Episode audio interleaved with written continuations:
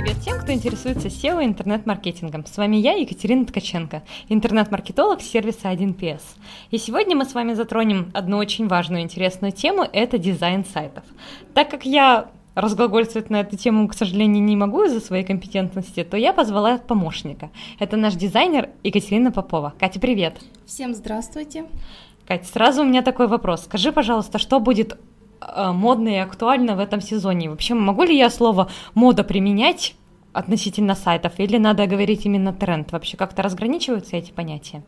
Да, Катя, ты права. А, правильно, что заметила. Мода и тренд — это совершенно два разных понятия, и мне бы хотелось а, их как-то разграничить. И многие спикеры, которые говорят э, о трендах, часто говорят э, о моде, то есть э, тренд приравнивают к моде, но на самом деле это не так. А, давай начнем с определения трендов, Давай, наверное, конечно. сначала, да. А тренд это то, что медленно растет, потом становится популярным, и его начинают использовать все. А мода, она циклична, и она всегда возвращается, то есть э, проходит какой-то период времени, и мода повторяется. Ну, как, например, с джинсами с высокой посадкой, да, это именно мода, да? Да, все верно. То есть в 90-х все носили джинсы с высокой посадкой, и сейчас это вернулось. И также, то есть э, джинсы с высокой посадкой это модно. Сейчас можно сказать, что это модно. Угу, понятно. А еще есть такое понятие, как хайп, он прям, мне кажется, очень популярно стало это определение. Его можно приравнивать э, к трендам, или это тоже какое-то другое абсолютно понятие? Да, это тоже совсем другое понятие. А хайп — это популярность с целью получения какой-то выгоды. А, например, все мы помним игру покемоны, когда все ловили покемонов и тем самым популяризировали эту игру, э, то есть, ну, как бы ловили хайп на это. Uh-huh. И э, также можно привести в пример э, сегодняшнюю популярную социальную сеть TikTok. Наверное, все об этом сейчас знают. Вот. Понятно. То есть с понятиями разобрались, и сегодня мы именно поговорим о трендах в дизайне. Что, приступим к этому? Да, давай.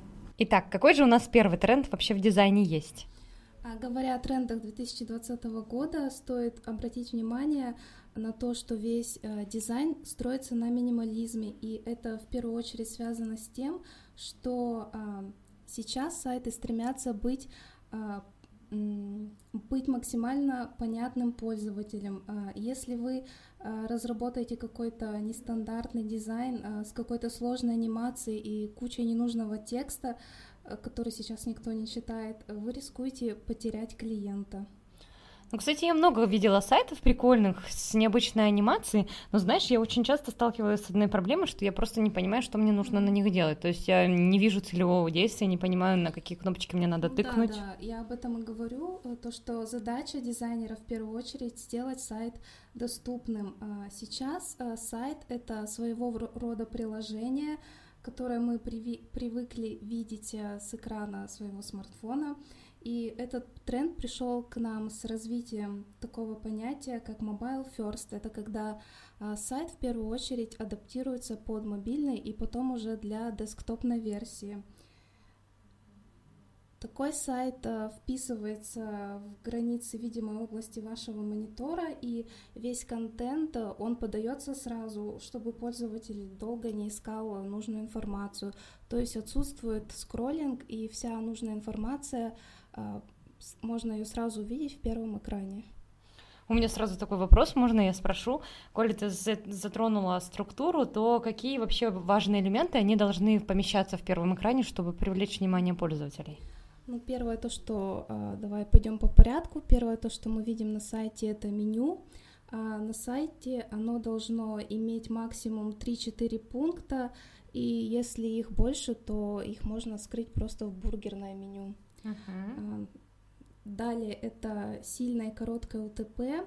Текст э, на сайте должен быть четким и ясным, чтобы э, человек сразу понял, что ему нужно купить э, данный товар или услугу. И здесь очень важна креативность и ваше УТП должно быть отличным от конкурентов, то есть текст должен быть креативным и отличаться своей какой-то необычностью, можно так сказать. Да, ну по поводу ТП я небольшую ремарку сделала, что если вы не знаете, как разработать вообще уникальное торговое предложение и даже не понимаете, что это такое, я рекомендую вам послушать наш предыдущий подкаст, где мы с Дашей Яровой обсуждали как раз это понятие. Катя, что еще важно должно а, быть? Также а, в первом экране а, мы показываем сразу наш товар. Изображение товара должно быть в хорошем качестве, конечно, потому что в первую очередь на это обращает пользователь внимание, и именно за товаром он пришел на сайт. И сейчас также популярно 3D-фото, когда ты можешь крутить картинку и смотреть ее со всех сторон в 3D. Ну и дальше у нас э, идет э, это форма заказа, то есть э, в форме заказов э, должно быть минимальное количество полей. Э, ну, в идеале это номер телефона и кнопка, например, заказать э, звонок у менеджера. То есть человек просто вводит номер телефона, и менеджер уже перезванивает и, так сказать, подталкивает на покупку товара. Угу, понятно. Но с элементами и структурами мы разобрались, и я поняла, что вот тренд все-таки минимализм в интерфейсе, он прям максимально важен. Перейдем тогда к следующему. Следующий тренд — это сочетание ярких э, цветов. И раз уж мы заговорили о цветах, я хочу, Катя, у тебя спросить, возможно, ты знаешь, э, какой э, цвет актуален в этом году? Я не знаю, но я очень надеюсь, что это мой любимый розовый цвет. Да, розовый цвет тоже мой любимый, но, к сожалению, это не так. Увы. А, да, и в этом году а, выбрал цвет года классический синий. И это не означает то, что мы должны брать синий цвет и использовать его везде. А, лучше всего будет его разбавлять какими-то яркими контрастными цветами. Например, синий очень хорошо сочетается с желтым или оранжевым. А, и вот э, актуально сочетание каких-либо ярких цветов, и также можно добавить, э, разбавить нашу композицию а, какими-то нейтральными цветами. Хорошо, сразу у меня как профана вопрос. То есть, например, как подбирать цвета в одежде, я прекрасно понимаю, что это можно все примерить. А как это вообще делать с сайтом, как их сочетать и как находить вот тот разбавитель, про который ты говоришь? Ну вот, например, как я уже привела, то, что у нас есть синий и желтый цвет, и просто можно их нейтрализовать, добавив, добавив например, а, белого или черного. Либо просто взять какие-то оттенки синего цвета, либо желтого, и также хорошо нейтральным цветом выступает серый и все его оттенки. Угу. А еще слышала про схемы цветов, цветовые круги, кажется, они так называются. Да, да. Угу. Сейчас в интернете а, можно найти очень много сайтов по подбору цветов.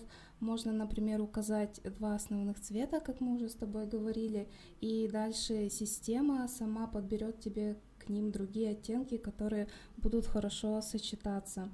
И говоря о цветовых трендах в 2020 году, э, будет актуально сочетание как раз-таки двух или трех оттенков, и не стоит увлекаться и выбирать больше, так как э, сайт будет тяжело восприниматься пользователем. И, конечно же, здесь важно учитывать тематику вашего сайта. Угу. Так, со вторым трендом мы разобрались. Это сочетание ярких цветов. Я вот очень много нового узнала. Буду теперь придерживаться синей гаммы. И давай перейдем сразу с тобой к третьему тренду. Следующий тренд этого года — это огромный или даже гигантский шрифт. Хочу отметить, что сейчас текст — это не просто какой-то набор букв, он становится некой композицией и как каким-то отдельным визуально привлекательным элементом сайта — а с помощью такого текста можно не просто привлечь внимание пользователя, но и донести какую-либо информацию письменно. То есть пользователь не только увидел красивую картинку, э, но еще и прочитал ее. Угу. И у меня сразу вопрос. Я вот знаю, что бывают шрифты э, с засечками и без засечек. Какие сейчас лучше использовать? А сейчас актуальны шрифты без засечек, контурные шрифты и полупрозрачные шрифты, которые используются, например, в качестве фона или подложки для какого-либо изображения. И самое замечательное в этом том, в этом то, что можно использовать все эти шрифты сразу в одной композиции. То есть ты можешь прописать основным шрифтом какую-то информацию, потом добавить э, еще какого-то шрифта на фон и сделать это полупрозрачным, и плюс добавить где-нибудь, например, сбоку контурный шрифт и перевернуть его. И из этого получится такая красивая композиция. Прикольно, это прям очень здорово, потому что мне раньше казалось, что использование разных шрифтов это прям такая липоватость, а оказывается, это прям нынешний тренд, это мне нравится. Переходим к следующему тренду, и следующий тренд у нас это асимметрия. А когда дизайнер рисует сайт, он использует определенную сетку, как обычно, которая а, регулирует расположение всех элементов на сайте. А сетки определяют внутренние и внешние отступы между элементами. И сейчас многие от этого отходят и стараются делать сайты более уникальными, делая структуру асимметричной. И тут я хочу обратить внимание на то, что здесь главное а, не переборщить, так как а, есть риск добавить лишнюю информацию на сайт.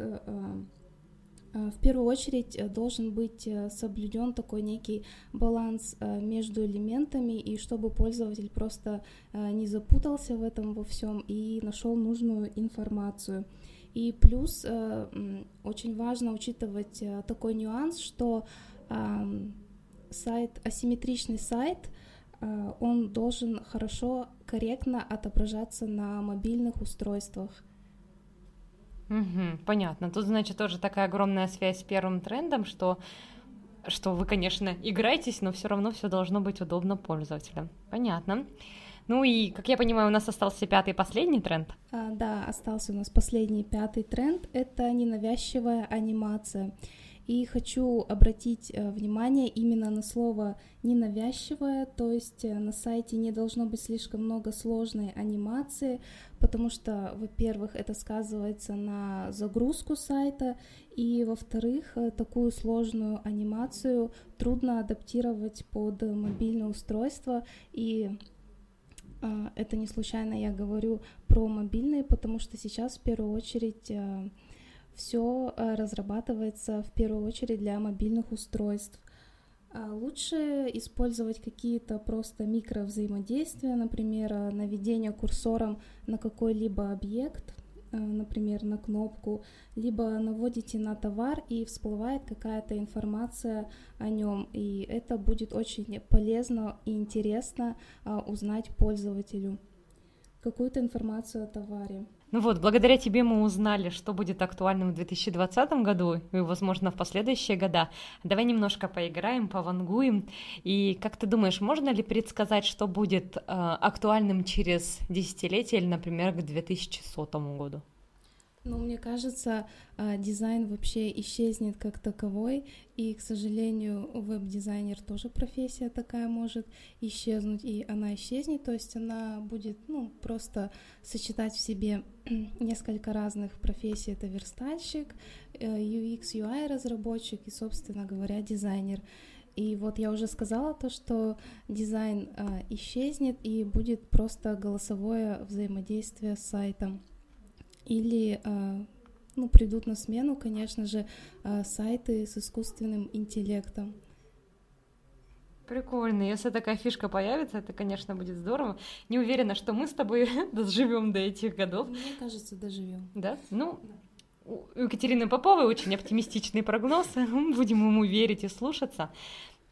А на сегодня мы заканчиваем. Создавайте не просто красивые сайты, а полезные для пользователей, чтобы они находили нужную для себя информацию, чтобы они не путались, не чувствовали себя, будто они находятся в лабиринте Минотавра, а все было им интуитивно понятно. И будет вам счастье и море клиентов. Спасибо большое за внимание и до следующих встреч. Всем большое спасибо. Надеемся, наш подкаст вам понравился и всем желаю успехов в разработке крутых, красивых сайтов в 2020 году.